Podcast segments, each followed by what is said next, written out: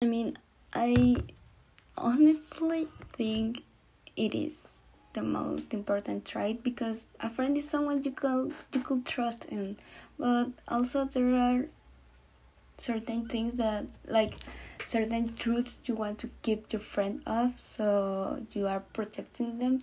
But sometimes a truth may blow up in your face and make your friend hate you because you didn't tell them. I mean there's a whole movie about it and it's called civil war and nobody liked the movie. But yeah you should know oh, you should know how to be honest okay? You, you shouldn't have to be brutally honest just know how to be honest and everybody will be cool with that